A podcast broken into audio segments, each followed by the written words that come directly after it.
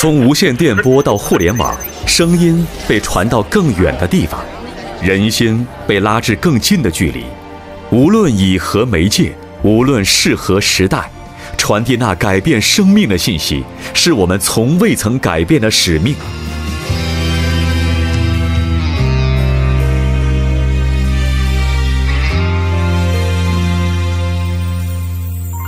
大家好，欢迎回到不孤单地球，我是葡萄，我是乐言。我好久没有跟乐言一起连线做节目了。乐言目前还在我们良友电台的台湾分部跟我做这个特别的节目。刚才在报这个。大家好，欢迎回到不孤单地球的时候，就有点像那种中央广播电台，中央广播电台好像有一种那种使命感啊。我们今天很特别的是跟乐言呢，真的要聊一个非常有使命感的一个话题啊。没错，其实今天是七月二十九号，我们良友电台的啊老听众都知道，每一年这个日子都是一个普天同庆的日子，是我们良友电台的台庆日。今年迎来了第七十四周年。嗯，其实每一年这个数字不断的往上涨的时候呢，我都会很感叹说，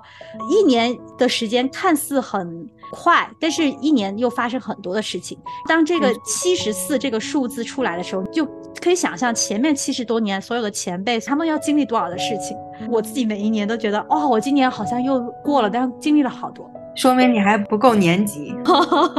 不够年级，不够资历，资历太浅，真的是这样。相比我们电台所有的前辈们，他们二十年、三十年的在电台的耕耘，我真的觉得要很多可以学习的东西。嗯，对，没错。我在远东这边实习的时候，也真的是看到了很多前辈吧，就是在他们的岗位上服侍十年、二十年、二十多年的都有。对，我想。应该很多良友电台的听众朋友们会很羡慕我这个实习工作，因为就可以看到真人，看到那个声音背后的那个人到底是什么模样。对对对，真的我也很羡慕，不只是听众，我都没见过，好吗？对，所以说其实今天也很特别的是，我们有拿到乐言给我的一本书，还真的是从台湾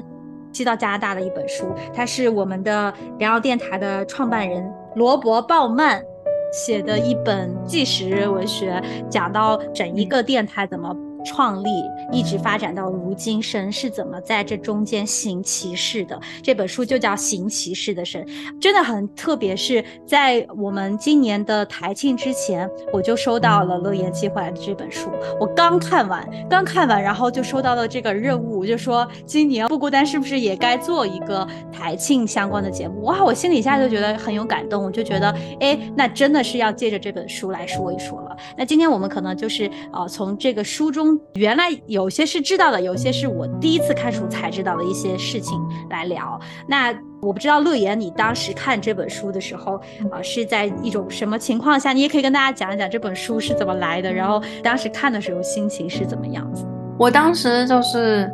那个时候要考虑暑假实习的地方嘛，嗯，然后就想说，哎，我很想来远东这边实习。那来远东这边实习，我想说，那我要对远东整个有一个更深入的了解，因为之前在不孤单地球跟大家同工的时候嘛，只知道不孤单地球，然后顶多知道良友电台，知道我们会就是在电台里面播出我们的节目，但是对远东这个等于说我们的整个这个福利机构，我觉得我的了解就不是很多，所以就有一个很偶然的机会，就是在我实习的教会的图书馆里，我找到了这本书。哦，然后那个时候拿到这本书的时候，就觉得哇，很想了解远东，很想了解良友电台过去发生的事情和怎么成立的呀，然后成立的过程怎样啊？为什么会想要成立这样的一个广播机构？嗯，所以我就一直在，就是很快的。就把这本书读完了，嗯，然后那个时候读的时候就是热泪盈眶，就是很多里面的记载，就像你刚才葡萄讲的，乐言读这本书的时候，就是有一种在读纪录片的感觉，嗯，在看纪录片的感觉。虽然只是文字，然后但是里面你就很有画面感，里面就会有很多小的故事，或者听众的一些回馈，或者童工所经历的那个时期、那个阶段，他们所经历的不容易的地方。对。然后那个时候我记得特别清楚，就是我是接到这边实习的确认之后，我还在读这本书，但是快读完了。然后那个时候我记得很深，就是我读完这本书，然后也确定会来远东这边实习，我就在网络上我就分享一段话，就在讲我读完这本书，再加上我要去远东实习，我就深刻的感觉到我是那个历史的传承者，从书中哎就慢慢的走到了现实，觉得哇我简直不是去一个地方上班，我简直就是去。见证历史，然后就是去参与在这个历史当中的这个感觉，你知道吗？那个时候超感动的，就觉得哇，神真是太伟大了，让我可以看到这本书，然后又让我可以去到远东这边去实习。嗯，然后那个时候我就跟葡萄你讲嘛，我说我有看这本书，然后我觉得很有感动，问你有没有看过？你说你没有看过这本书，但是你有大概了解。嗯，然后我就想，哦，好，所以你没看过，然后就记住了事情。好，你没看过。然后那个时候，你那个时候是不孤单三周年嘛？嗯，年年初的时候嘛，对吧？三月，三月份的时候，对。然后我觉得说啊，三周年，因为去年我们做节目的时候，我们就一直在讲说三周年我们要庆生，我们要怎么着？嗯，对。然后想说哇，那不孤单要三周年了，要庆生了，那我能做点什么？然后那个时候就突然想到了啊，我有这本书，对，然后这本书我就去网络上找，然后都没有再卖了，然后我就请学校的一个老师，他又联系了这边远东的总干事，然后总干事就说没问题啊，可以送你们呀。老师又跟我说，他说啊，他可以赠你两本，然后可以请你去我们的那个旧校区去取书。然后我想说，我去旧校区怎么取？我这个路途遥远，然后我又交通不方便。然后我又知道哦，有老师是每天往返新校区、旧校区，我又拜托另外一个老师去帮我取书，就是中间。真的经过了很多很多人，终于拿到这个书了。然后我想说啊，我要赶紧把它寄过去，然后可以在三周年之前可以让葡萄收到这本书。嗯，真的。所以那个时候你收到这本书，然后就对我说我要看，我说我一定要看这本书。对对对。我收到之后，我就把前言所有的前面都读完了，因为当下我手上还有另外一本书在看，然后我想说，好吧，不急，因为我看这本书很小一本，很薄一本，你又跟我说两天就能读完，然后我就一直不急不急不急，就一直到真的就是上个月才把它全部读完了。读完了之后，我就是说嘛，就收到这个台庆的通知。我说，我就觉得也是刚刚好了，就刚刚好赶上说正式读完，心里很澎湃的时候，遇到台庆，然后这么富有感情的可以来录这期节目。没错，因为我寄给你的时候，我就觉得啊，这可能是一个纪念品，是不是？就想说啊，你你读上它也不一定什么时候了。对，所以那个时候你找我说啊，你终于读完这本书了，然后你也很多的感动，很多的看见的时候，我超级开心。我觉得哇，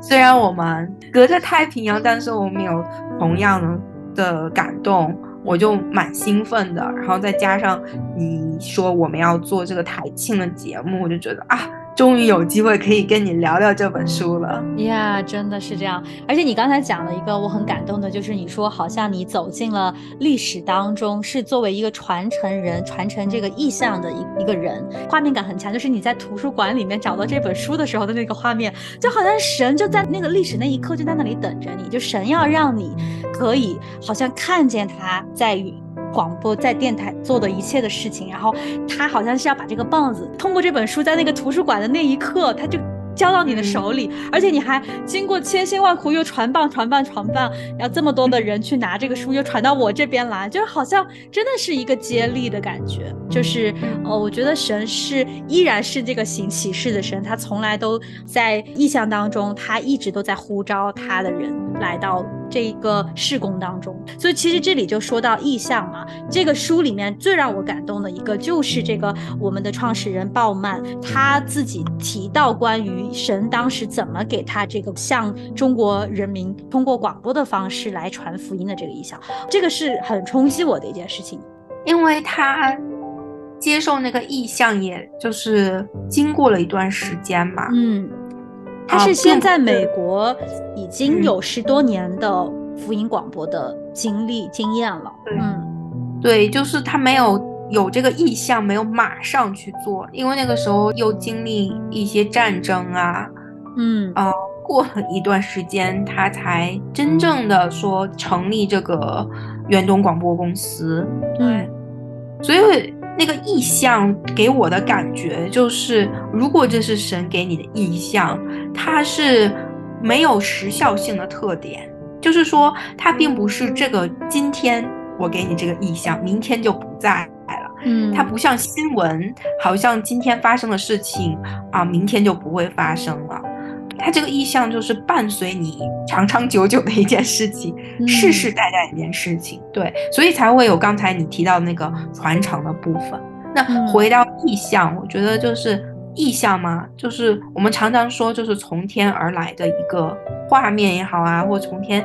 而来的一个念头也好。嗯，所以我觉得从一开始他的这个念头，我感觉是蛮，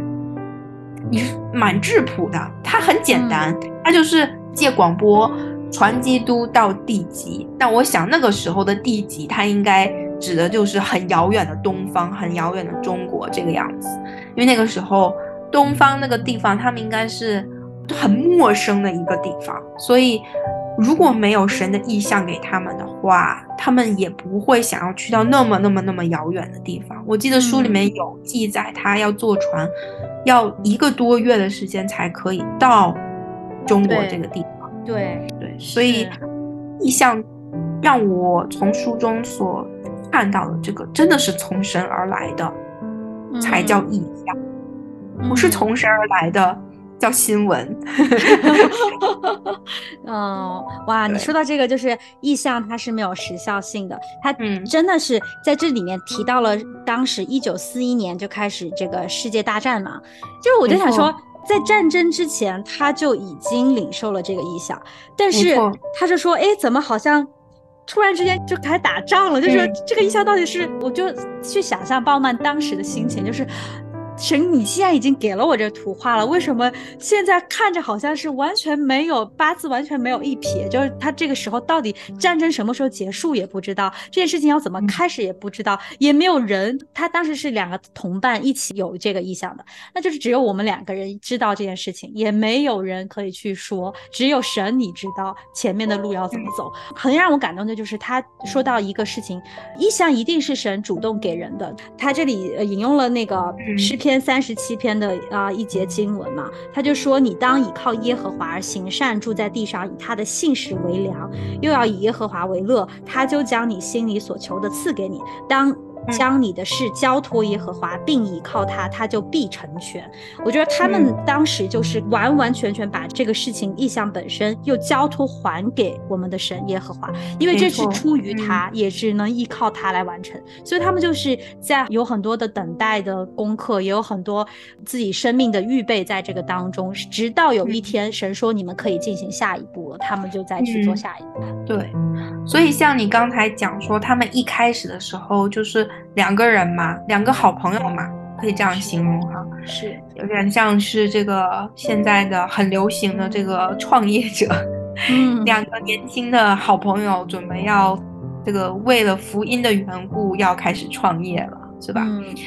哦，领受这个很不可思议的意象之后，哎，其实好像后面有谈到，他们不光光是两个人，感觉好像神在不同的时候，当他们有需要的时候。就会去预备不同的童工。好像就是这个书里面，他一开始。不不仅是就是没有人，他也没有钱，就是钱也是两个人一人凑了一千美元就开始了这个创业，然后慢慢的发现说哦，是不是有需要有人来呃帮助他们做这个主播呀？因为他们都没有经验，然后就慢慢的把这些有适合广播的这样的人才神又放到他们的中间，然后包括他们怎么样子去建立这个发射塔，这都是需要专门的工程师，这些人他们都是不认识的，都不知道去哪里找。那神就是慢慢一点一点，好像呃，神知道那个拼图在哪个地方，就把它找回来拼上，拼到这一个意象里面，啊，就真的是很神奇。我自己常常在不孤单服饰的时候，我也会有这种感受，就像我们这次这个要录台庆的节目。嗯，如果只是我自己在那里冥思苦想，说啊，我要想一个主题，我想要怎么样子去见证神的作为，这是凭我自己想的。但是当神想要做这件事情的时候，他就会，你看很奇妙，在事先三个月之前，他就预备了乐言。通过这本书，好像自然而然，这个计划就是一点一点就成型了。它不是我们可以靠人的计划和努力去做出来的一件事情，而是单单就是看见去分辨神在这个季节，在这个呃事情上面他的心意是什么，他怎么在带领，然后我们就去跟他一起同工的感觉。不管是人也好，财务也好，所需要的资源，一切资源也好，神他都供应了，就是特别的神奇。我也是对这个部分印象很深刻，就是无论是在人力上还是财力上，神都特别的恩待我们的创始人吧，可以这样讲。就在他们刚刚起步，或者是要啊真正开始做像国内的电台的建立的时候，其实是很需要资源的，就是。大大家可能觉得啊，广播就是一个收音机，不是，它不是只是你有钱买收音机，它是需要有电台，需要有那个架那个发射塔天线。如果网络上可以找到的话，其实你可以看到书中也有那些图片，他们是怎么在这个中国周围的一些国家去建立这个。所以菲律宾这个地方在书里面就出现，所以它真的是。一直用它是一个老功勋的感觉，就是对它一直在沿用的，就是当初他们在菲律宾所设立的这个发射的地方。是，所以我想讲的，就是说我们感觉好像做广播有什么难的，对不对？但是对于那个时候从无到有这个过程，就是需要很多依靠上帝的地方，包括可能像这两个。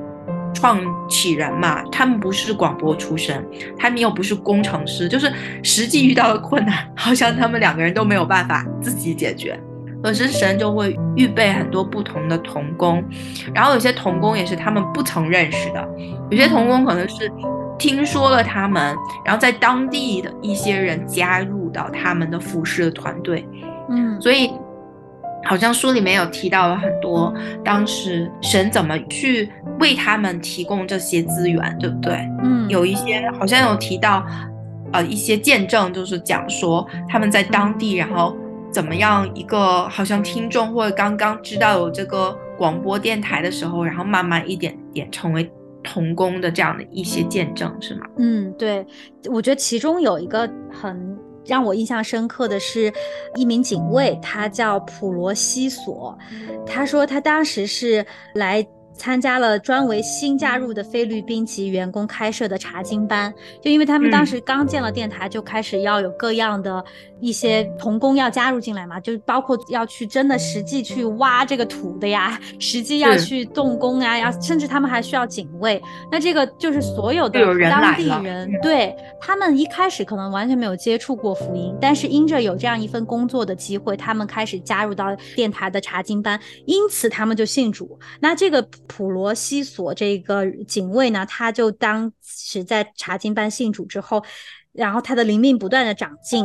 甚至他之后再去报名了，参加了圣经学院的神学的训练和学习。嗯，然后他每一天都要到距离公司约一英里远的学校去上课。然后毕业后他就现身成为了传道人啊，甚至他后来在成为传道人之后，又回到广播开辟了一个自己的节目，叫做祷告园地。每天早上六点，普罗西索和他同校毕业的妻子就领着早起的人们到施恩座前。这个节目受欢迎的程度与日俱增，后来成为了电台最受欢迎的节目。呃，甚至到后来，他还主持了全马尼拉市的大型布道会，带领许许多多的人归主，进而在全国各地建立教会。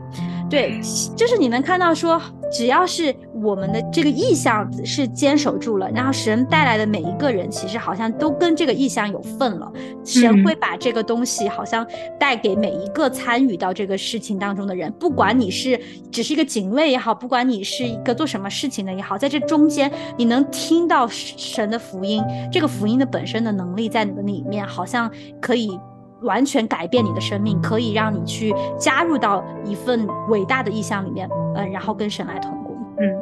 我觉得你刚刚提到了这个例子，我就想说他那个时候应该也是一个很年轻的一个弟兄，只是去做了一份 普普通通的工作，就想就想说啊，我只是想要有一份工作哈。但是就是神对他的计划就有额外的很巧妙的安排，就让他可以通过一个工作，然后认识基督耶稣，然后可以信主，然后慢慢的一步一步的展开他服侍神的这样的道路。然后就让我想到说，我们现在年轻人哈，好像没有这种意向这种东西的存在。嗯，因为现在像国内更多就是躺平族啊，就耍废啊，就是这种风潮很多，对吧？你说谈到梦想，谈到意向，谈到愿景这种东西，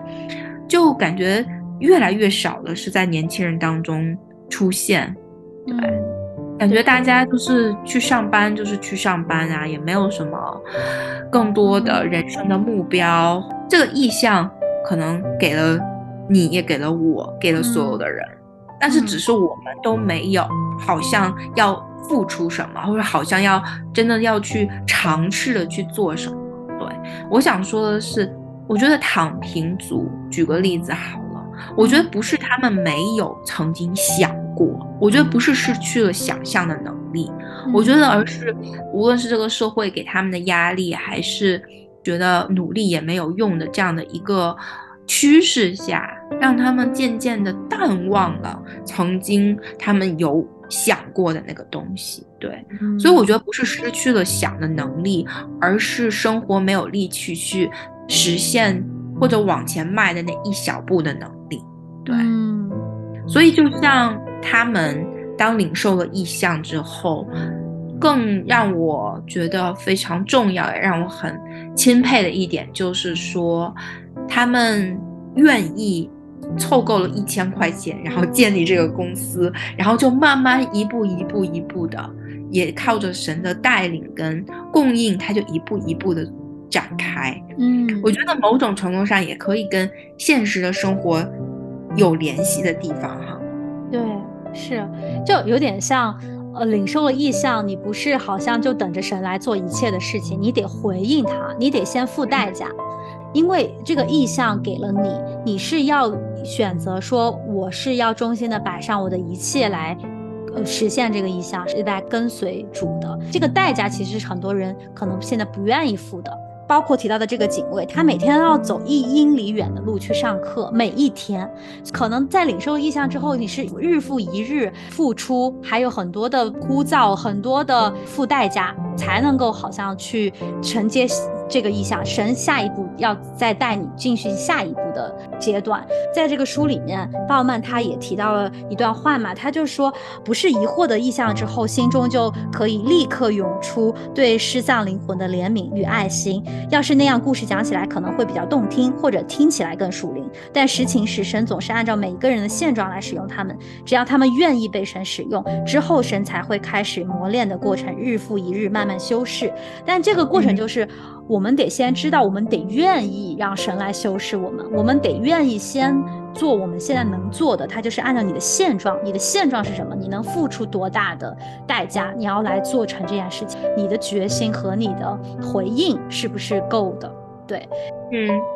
其实我这个部分也有一点小小的体会，就像你说的嘛，神会根据每个人的现状来使用它。对，我觉得我在服饰上的一个突破，我觉得乐言也可以跟听众们分享的地方，就是之前乐言就觉得说啊，我要服饰都会，没有我不会的，或者说我要每一个相面，每一个啊服饰的内容，我都要有所学习，有所掌握，或者说我都要精益求精，给自己的。你说要求标准吧，我觉得是有，呃，我觉得没有不好这个要求跟标准，但是很容易就把服饰当成是一种说我要去啊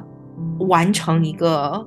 呃目标啊，无论是自己定的还是别人的期待也好，嗯，就想说我要完成它这样的一个概念，但是我觉得这样的一个。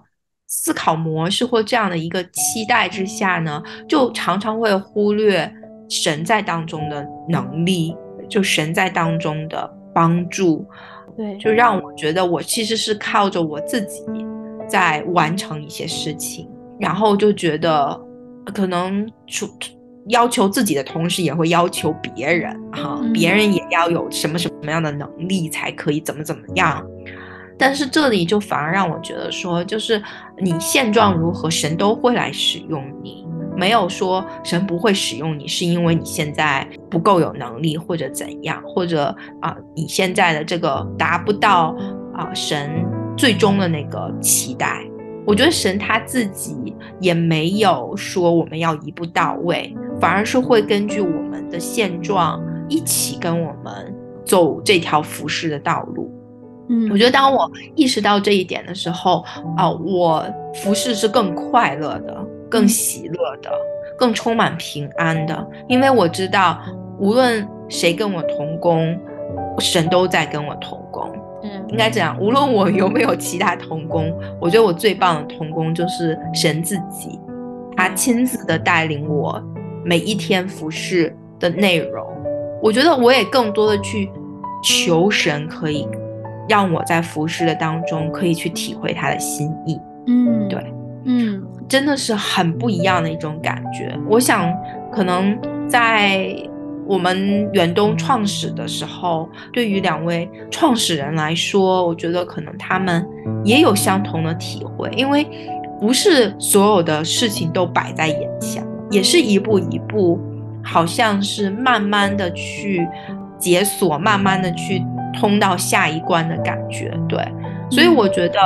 服饰这条路，它真的是不是一眼看到头。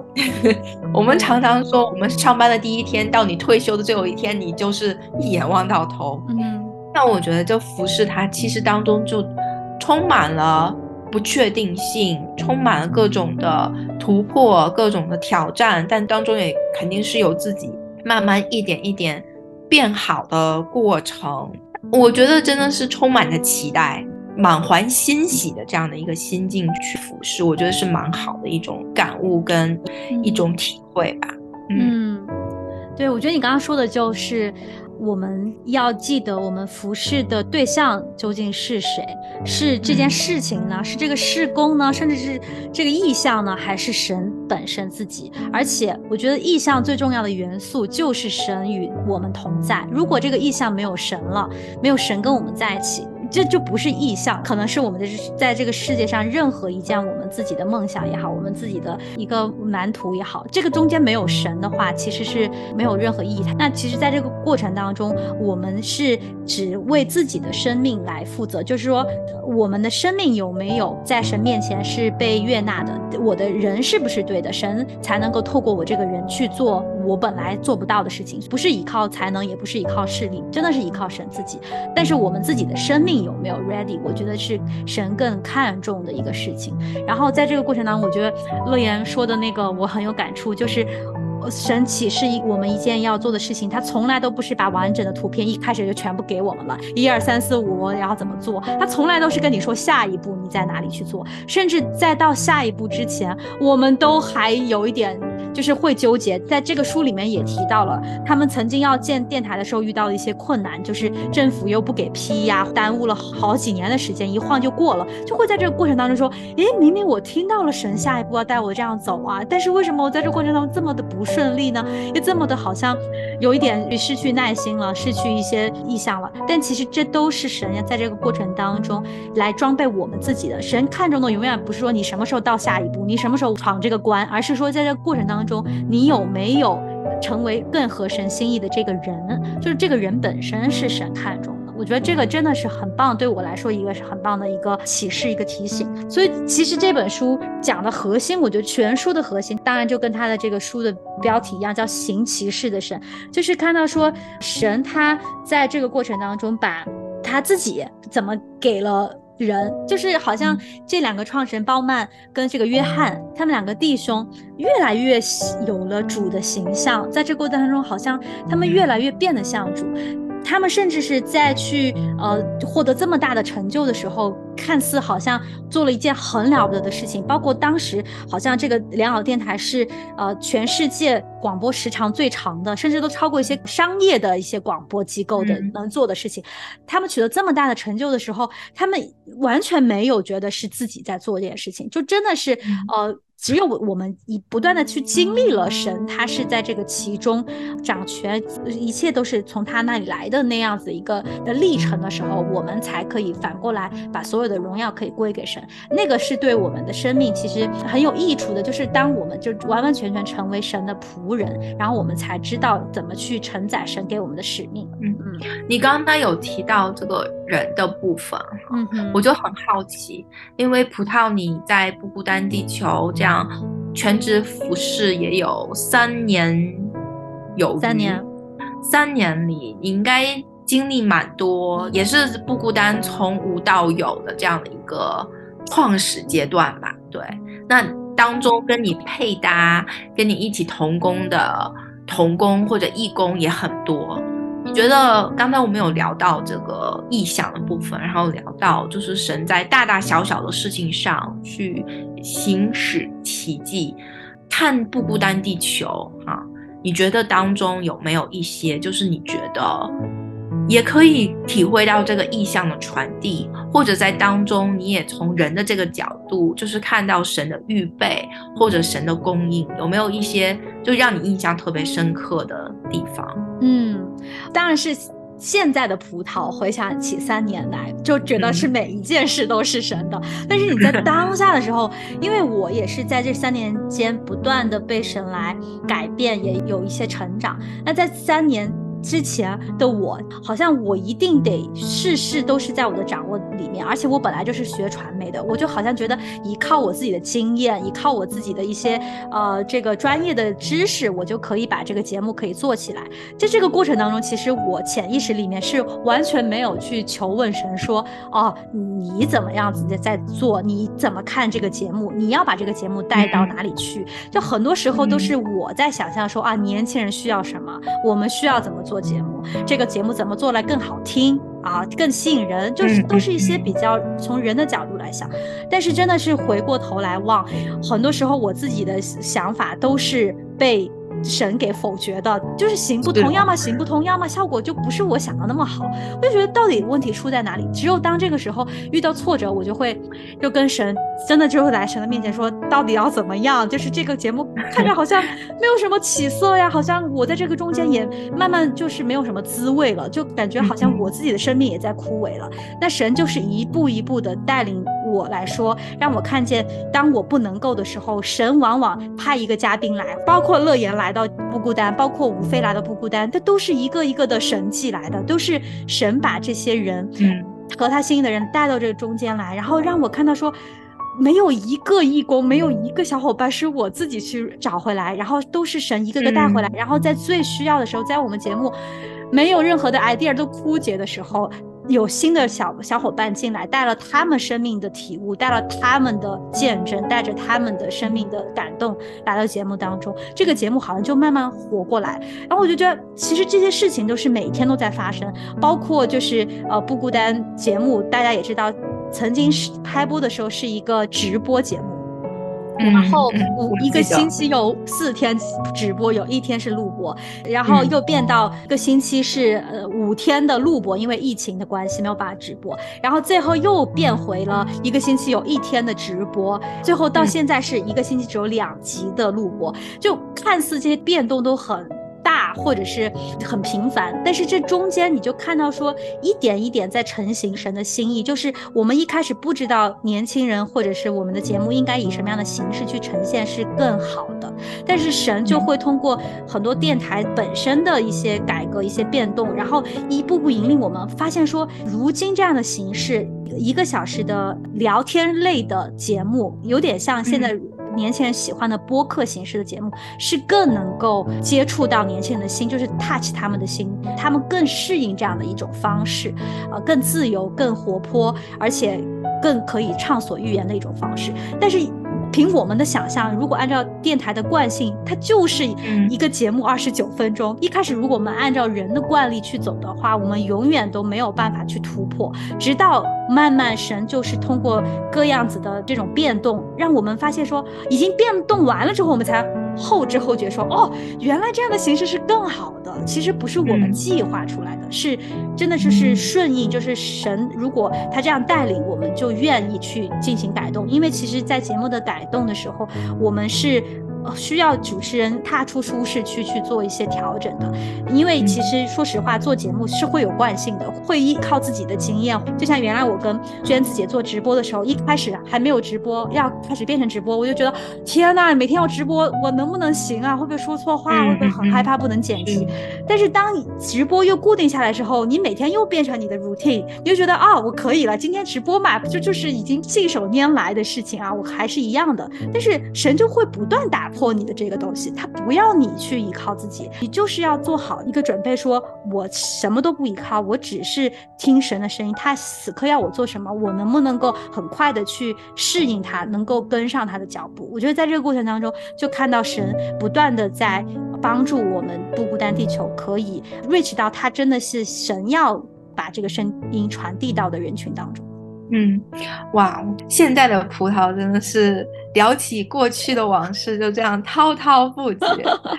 太多了吧，都说不完。我觉得这是台庆，可能呃，我们可以用一个月来做台庆，要 要给不孤单地球一个特辑，就是聊聊这个良友电台之不孤单地球的发展，是不是？我们可能以后也可以出个书之类的，哇，不知道。靠乐言帮我们记录了呀，但是刚才听葡萄你的这个滔滔不绝，但是又非常有画面感的这个分享之后，我就想起我刚刚就是在不孤单地球参与节目的制作的时候，那个时候我。出镜率还比较高一点，到现在就变成一个挂名的义工。没有没有，这个位置一直都为乐言留着的，这个位置没有人可以撼动。你真的是第一份，真的是从天而降。乐言的到来是一次很大的经历神迹，所以说你的位置没有人可以撼动。好，乐言小本本已经记下了，神迹之一。对，我想表达的更像是说，你刚才有提到嘛，就在这。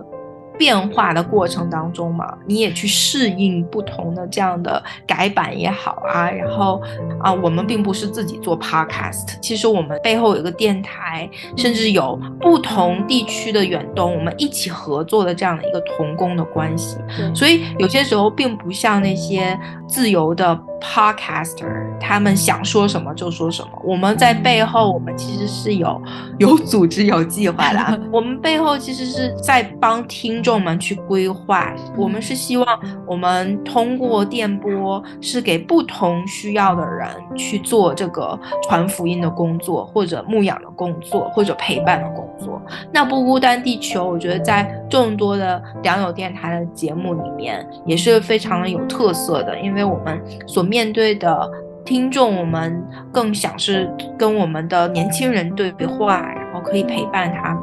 然后可以以聊天的方式让他们可以觉得我们其实真的在他们身边，他们是不孤单的。对，所以我就想问哦，就是你看我现在自己都说了很多 podcast 这种词，顺应这个数字媒体的需要嘛，我们现在。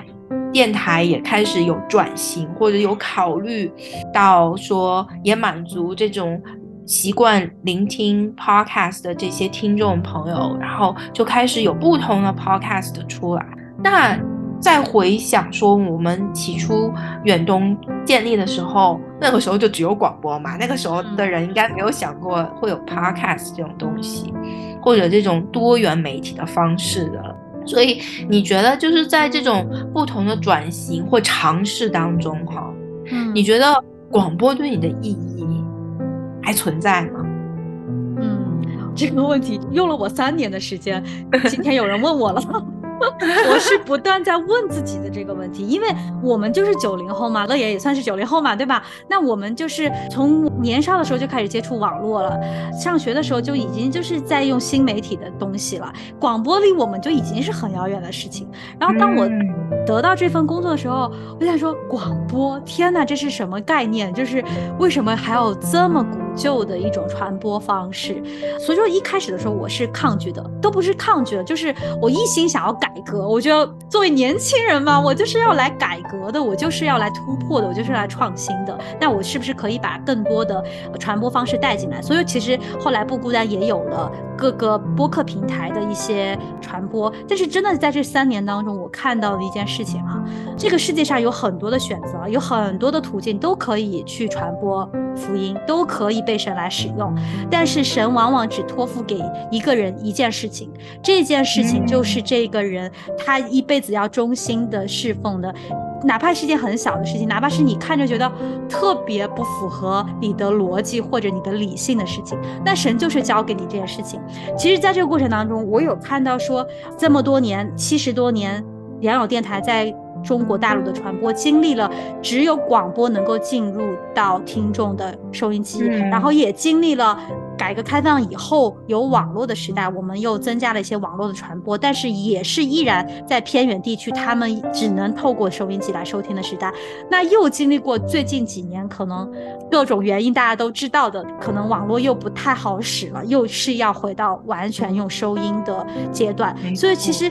你可以看到主旋律一直都是广播，从来不管是有没有网络在辅助的情况下，广播永远都是。主要能够接触到这个意向的这个群体，就是中国人的这个群体的一个途径。所以说，其实神远远比我们看的要远。我们可能如今觉得，是不是要透过 YouTube，是不是要通过播客，或者甚至以后有元宇宙了，甚至有什么东西了？这些都可以使用，就像这个鲍曼在一个采访当中，他也说到，他说现在有很多的方式都是很好的，我们可以尝试，但是我们从来都不要忘记了神托付给我们的，他实实在在对我们说的是借着广播，这个东西是不能够改变的，我们能够要分清主次，所以说我们的意向才不会偏离神最初给我们的，而且我们才能够忠心到底，可以把神他真正的计划可以完全的实现出来，就是要这样子一代代接棒。再过三十年，我觉得。我们可能现在脑子里想象不到那个时候广播会怎么样存在，但是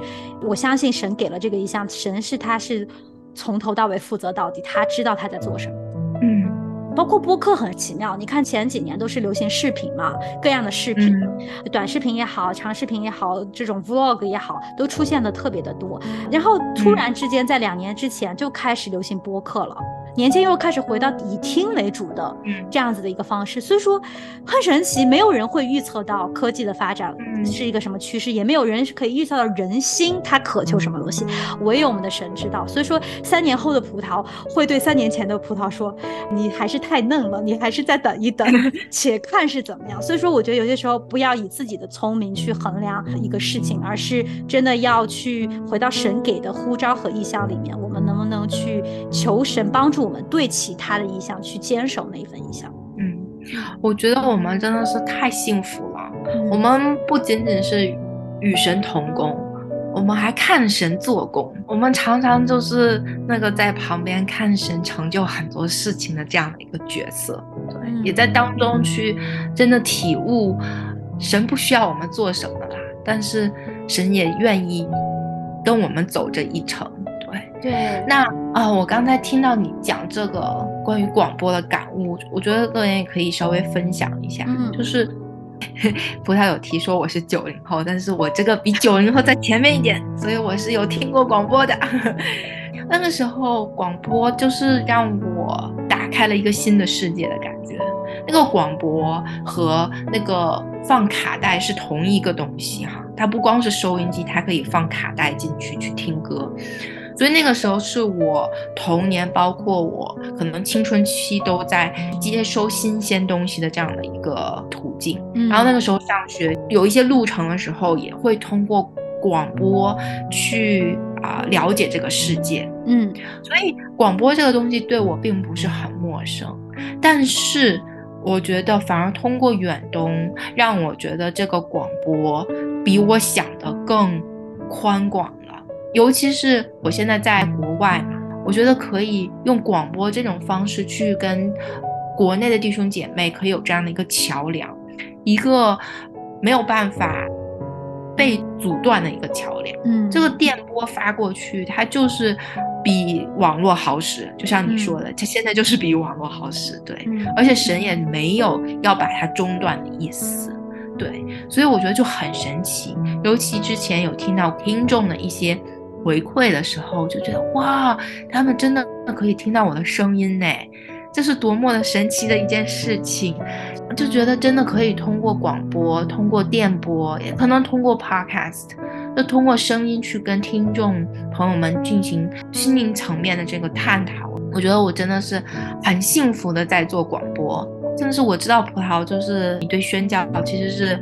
蛮有想法，蛮有负担的。然后你最近跟我分享的时候，我记得你有提到说，你突然意识到，其实广播也是在宣教，对吧？对啊，就是咋这么愚笨呢？就是一开始，我一直很爱《不孤单地球》这节目，但是我总觉得好像说，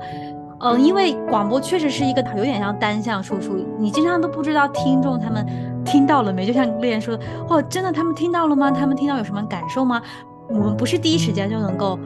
从电电波的那一头得到回馈的，所以说经常我都觉得好像我们的声音发出去了，就是石沉大海，就是好像散在世界各个角落，我不知道它有没有果效。所以我理解的宣教一直都是好像就是像宣教士那样子，可以在当地扎根，然后跟当地的人接触，能够传讲福音、建教会这样子。所以说我就觉得好那样子。对我来说是一个更看得见摸得着的一个施工，更能够有果效的一个施工。但是后来我真的就在想说，就像乐言说，我们一个个听众的来信，还有我们看到这些所有前辈们的见证，他们啊所写的这些回忆录，我觉得就是看到说，神他做事情就是一定是有果效的，不在乎我们肉眼所见的，而在乎说神他都知道这个人在合适的时间就转动了这个电台，他就听。听到了他要听的那个真道的信息，我觉得就是很多时候我们的心不是放在这个施工所呈现的结果上，而是就是这个过程当中你有没有重心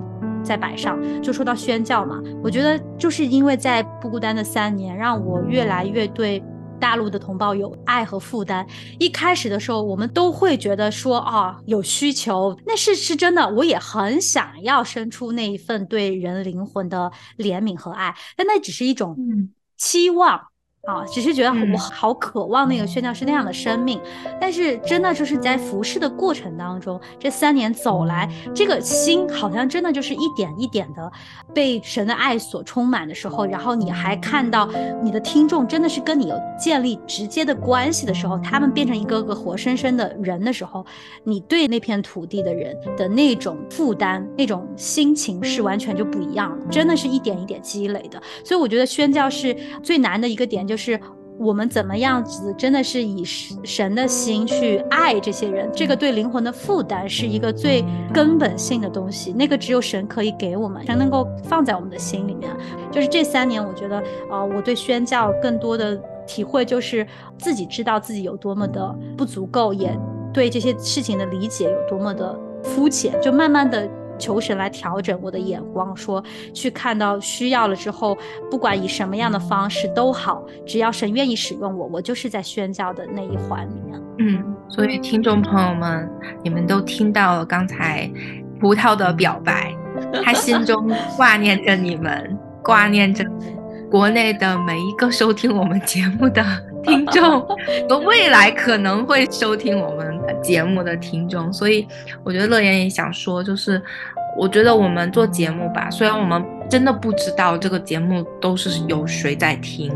但是我觉得心中就是有一个笃定，就一定有人听，就是可能今天没有听到，但是谁知道会不会以后就会有人听到呢？反正现在都有存档嘛，对吧？对，可能这个东西留下来，可能对于啊，真的七月二十九号这一天听到的。观众可能是有限的，但是可能我们在这个历史上的这一笔，对于后面的一些人会有不同的帮助。对，所以乐言也很期待吧。就是我觉得不孤单地球的小伙伴们都很期待。就是说，如果听众朋友们，你真的对我们的分享有一些。共鸣，或者你也是收听了良友电台一段时间的听众，想跟我们可以分享一下你听我们节目的一些想法呀，一些感动啊，或者一些你想听到的内容。嗯，我们不想说我们到底发生了什么，我们更想说你发生了什么，我们可以怎样的去陪伴你。我觉得是一个互相的这样的一个关系吧。对，所以我们很想听到你们的心声，很想听到你们想在节目当中听到哪一些内容，或哪些内容你觉得很棒，还想要继续听，让我们知道我们可以朝着哪个方向走。我觉得这个部分是我们真的很期待可以听到的。我觉得这是感谢我们的听众，不孤单都三年了，不知不觉啊，你看你从一个 baby，从一个新生儿到现在已经三岁了，已经不小了，不小了。良友电台七十多年的历史长河当中，有多少听众，甚至是比我们参与良友电台还要久得多的多得多，甚至有二代听众、三代听众了。那真的是很感谢大家，而且我觉得就是所有的听众，你们才是我们唯一的。动力就是嗯，服饰的意义所在。不然的话，我们所做的一切都是徒然。我觉得神就是因为爱所有的这些听众、这些人，他才愿意使用呃，开启一个新的意向、一个事工来服侍这群人。所以说，我觉得真的感谢听众这么多年来的收听和支持，还有很多的鼓励。真的，你们的每一封信件、每一封回馈，让我们都觉得我们所做的不是徒然，不是白做，然后也可以让。支撑我们在很多很多的疲累啊，或者是软弱的时候，我们又可以再一次鼓起勇气，还有力量，可以继续往前走。真的是要感谢大家。那我知道我们的节目现在在海外的华人当中也有很多的收听，那就是也希望大家可以帮忙把这个节目可以更多的推广出去，让更多的人可以听见，因为很多的人都不知道。原来还有福音电台，原来还可以通过声音来认识神。很多人啊，他们在日常的生活当中，可能觉得要走进一间教会是很费力气的，可能要打开一本书、打开圣经是很费力气的。但是如果你跟他说有这样一个媒体类的、有意思、活泼的、有趣的这样一个节目，我觉得有可能很多人是愿意去尝试的。所以说，不要错过这样的一些机会。嗯，没错。我知道我有朋友在听我们不孤单地球的节目，然后他们其实都不是坐在家里面，然后就这样好像上课一样去听听一个讲座呀，或者一个课程啊，他们可能就是在开车的时候啊，或者说在一些琐碎的时间嘛，然后就可以一边听着我们的节目啊，可能就是有一个声音可以跟他。对话或者有个声音可以跟他交流，我觉得是我自己也会这样做了。对，是所以我觉得这个真的现在很流行 podcast，但是真的选择很多。那我觉得作为我们主内的弟兄姐妹，如果你平时觉得你少了一个声音，一个主内的声音陪伴的话，我觉得真的两种电台的节目，包括不丹地球节目，都是你最好的选择，不用再听其他的 podcast，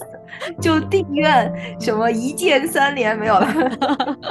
自己开始自销起来，就是真的尝试一下我们的节目，我觉得真的我们需要时时的在主内有这样的一个相伴，是非常美的一件事情。对，哇，记得订阅哦，乐言真的顶呱呱。行销你不用学了，可以直接当师傅了。真的真的，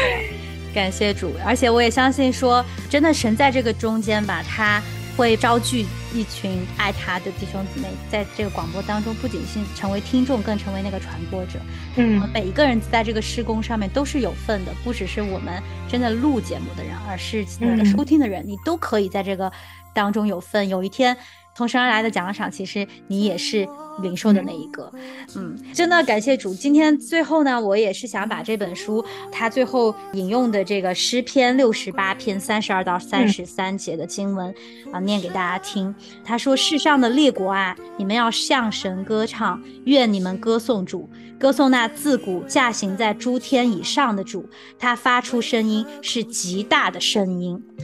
我们就。愿意把一切荣耀真的归给神，也愿意透过我们的声音承载的是神他自己的声音。好的，那谢谢谢谢乐言，我们今天只能聊到这，只能聊到这了。七十四周年的节目，当然之后节目当中我们可能又会反复来说起一些我们在节目当中经历的恩典，那就希望大家继续的关注。